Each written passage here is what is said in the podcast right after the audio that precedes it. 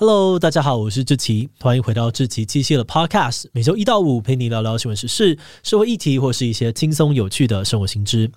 那今天的这一集，我们就要来聊聊的主题是身高。你有在成长的阶段因为身高而感到烦恼或自卑吗？像是被别人嫌弃长得太矮，或是长太高之类的。那在我们现在的社会里面，很多人会对自己啊或是伴侣的身高有一些期待跟要求。像是对一些女生来说，男性的身高常常是一个非常重要的择偶标准。网络上面甚至流传着男生不到一百七十五公分是半残，一百七十公分以下就是全残这种蛮恶毒的话。那活在这个大家普遍觉得越高越好的社会里面，很多人都会想尽办法要让自己看起来更高一点点。比如说用穿搭改变身材的比例啊，穿增高的鞋垫呐，甚至有人不顾一切去尝试风险比较高的断骨增高手术等等。究竟身高为什么会这么的重要？一个人的高或矮对于感情生活的影响到底有多大呢？今天就让我们一起来聊聊身高吧。不过在进入今天的节目之前，先让我们来一段工商服务时间。在这边也先提醒一下大家哦，待会的工商服务内容是成人向的主题，所以如果你会在意或是不方便收听的话，就赶快跳过这段广告吧。好的，那大家都准备好了吗？那就要来听听看我们今天要介绍分享的一堂线上课程。课程的讲师是知名的老司机中指通，内容会跟大家分享不会日文也能够风俗自由行的方法。就算你的日文很破，透过这堂课程的空耳教学，你也能够轻松的实现泡泡浴的梦想。除了有各种老司机的经验谈，教你怎么样避免风俗踩雷之外，很多人在意的费用啊跟服务，课程也会根据不同的等级分类来做说明。另外还会分享风俗热门地点跟日本风俗评比网站的使用方式，内容不止全面，课程甚至还热门到了达标三千 percent 以上。最后，如果在募资期购课，还能够免费领取扩充特点影片，看看中指灯团队亲自到日本店家实地拍摄的泡泡浴完整流程。那目前刚好有募资限时的早鸟优惠，输入我们的专属折扣码，还能够再折抵两百四十元。现在就点击资讯栏，把握多重的优惠跟免费特点吧。好的，那今天的工商服务时间就到这边，我们就开始进入节目的正题吧。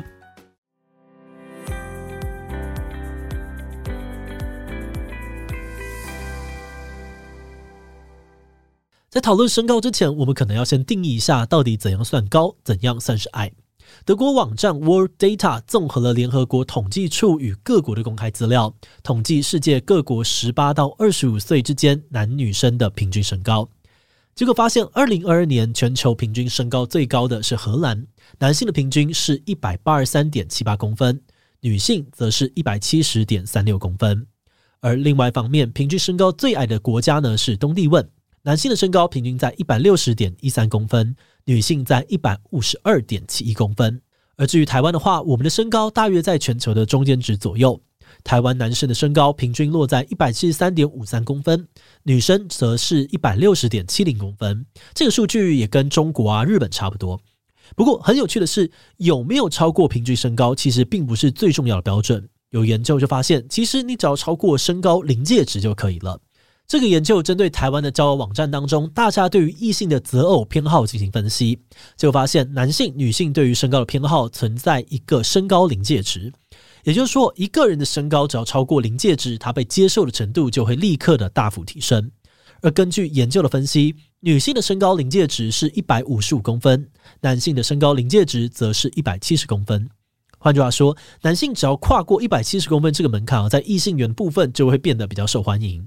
而另外一个研究也发现，大概有一半的男性呢会希望自己的女伴的身高比自己矮，但有高达九成的女性呢都希望男伴要比自己高，而且普遍来说，女生比起男生更在意自己伴侣的身高。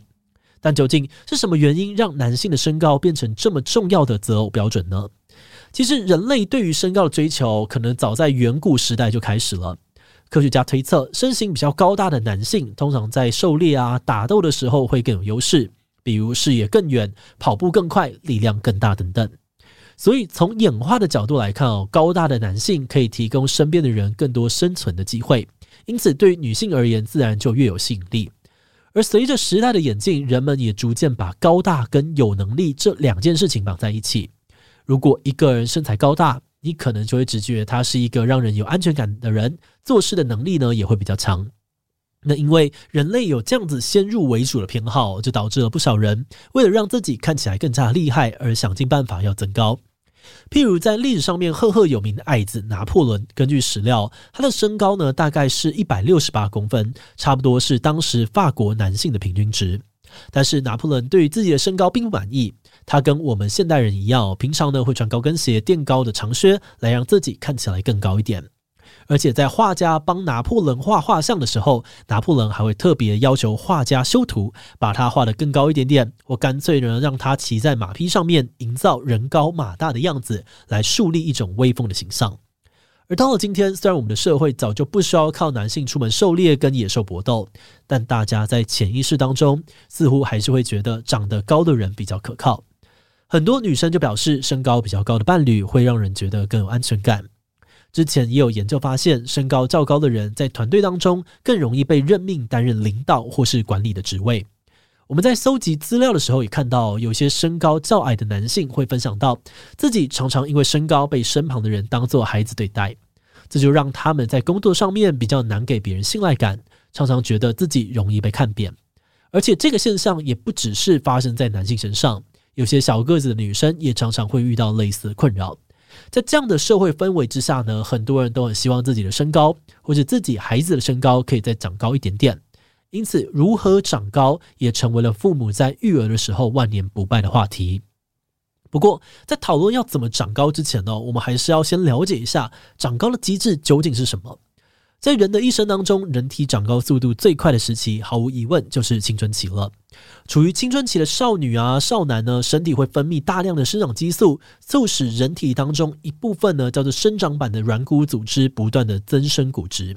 这就会让骨头延长，让人快速的长高。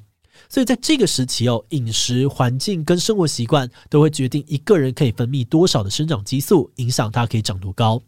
直到青春期走到尾声，生长板慢慢的闭合，骨头才会慢慢的停止增长，让身高停滞下来。那基本上，在你的生长板闭合之后，身高就没有什么机会再大幅增加了。所以这也是为什么大家总是会说要把握青春期这段长高的黄金时期，全力的冲刺身高。那以青春期的孩子来说，如果想要长高的话，最重要的就是要有充足的睡眠。不少研究指出，睡眠时分泌的生长激素可以多达清醒时的六倍。而跳绳啊、打篮球这类的运动，同样可以刺激生长板，促进长高。除此之外呢，日常饮食也非常的重要，像是蛋白质的摄取就非常的关键。像是在二战之后，美国跟日本都开始提供血统牛奶补充他们的蛋白质，而他们的国民身高在这段期间内也都有明显的增加。而至于我们中华文化里面特有的中药转骨汤，它的原理类似，也是希望在孩子的发育期，透过转骨汤补充营养，帮助长高。那当然有促进长高的饮食，反过来也会有阻碍长高的饮食。很多的研究指出，食品添加剂跟塑化剂呢，会使生长板密合的速度变快，导致发育期变短。对于还在长大的未成年孩子来说，这部分就要特别的注意哦。好的，那虽然我们上面举例了一些帮助长高的方法，但现实还是很残酷的。就算你非常的注意睡眠、运动、饮食，能做的都尽力去做，其实也不一定能够保证长高。就平均而言呢，一个人的身高呢，大约有六十到八十 percent 是取决于父母的遗传，而其他部分才是看后天的努力。也就是说，如果你的爸妈本身就不高，那么你想要长很高，可能就会比较辛苦一点。嗯，那说到这里哦，我们主要都还是在讲长高的好处以及长不高的困扰。但换个角度来看，身高真的是长越高越好吗？事实上，可能会让你有点惊讶的是，在找对象的时候，长很高不一定是一件好事。虽然我们刚才提到的研究有说，大众对于身高的偏好有临界值，一个人的身高只要超过临界值，就会变得更受欢迎。但是同一个研究也指出，一百七十六公分以上的男性跟一百六十七公分以上的女性，身高被接受的程度不升反降。也就是说，大家对于身高的偏好其实是有上限的。像是有一些女性就觉得，虽然高大的男生可以带来安全感，但如果对方跟自己的身高差太多，可能会出现压迫感。好感度反而会因此降低。另外，我们在找资料的时候呢，也可以看到不少高个子女孩表示，她们因为身高比较高，反而更难找到对象，觉得很困扰。而且，除了在找伴侣的时候，太高的人不一定有优势之外，就连在日常生活当中，高个子其实也会面临不少的困扰。举例来说，我们很多公共空间的设计对于个子高的人来说其实不太友善，像是洗手台啊、桌子的高度太低、飞机客运上面的座位太小、床铺的长度太短等等，对于高个子来说都很不方便。而另外，有部分的人也会对于身高高的人有刻板印象，觉得高个子一定很擅长运动、很会打篮球之类的，无形当中也会对他们造成一些心理的压力。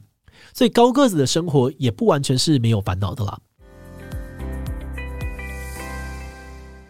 节目的最后，也想要来聊聊我们制作这一集的想法。透过我们这一集看到的研究资料，其实可以发现说，人类在找伴侣的时候，对于伴侣的身高，多少都有一些先天上面的偏好。但我们同时也观察到，这个对于身高的偏好也不完全是先天的，很多时候也是后天文化带来的影响。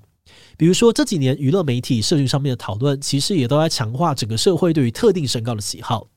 举例来说，有不少的文章或是影片都不断的在告诉大家。情侣之间最萌、最理想的身高差是多少？或是偶像剧的男女主角通常也都会找高大男性来搭配娇小的女性，而透过这类的内容，或许会让社会对于人们的身高设下了一个期望的数字，认为男生女生要有多高比较理想。但这样子的情况呢，就可能会带来负面的影响。一方面，大家在找对象的时候会变得更加顾虑大众的眼光，像是男生怕被说闲话，不愿意找比自己高的女生，或是女生怕丢脸哦，不愿意找低于一百七十的男生之类的。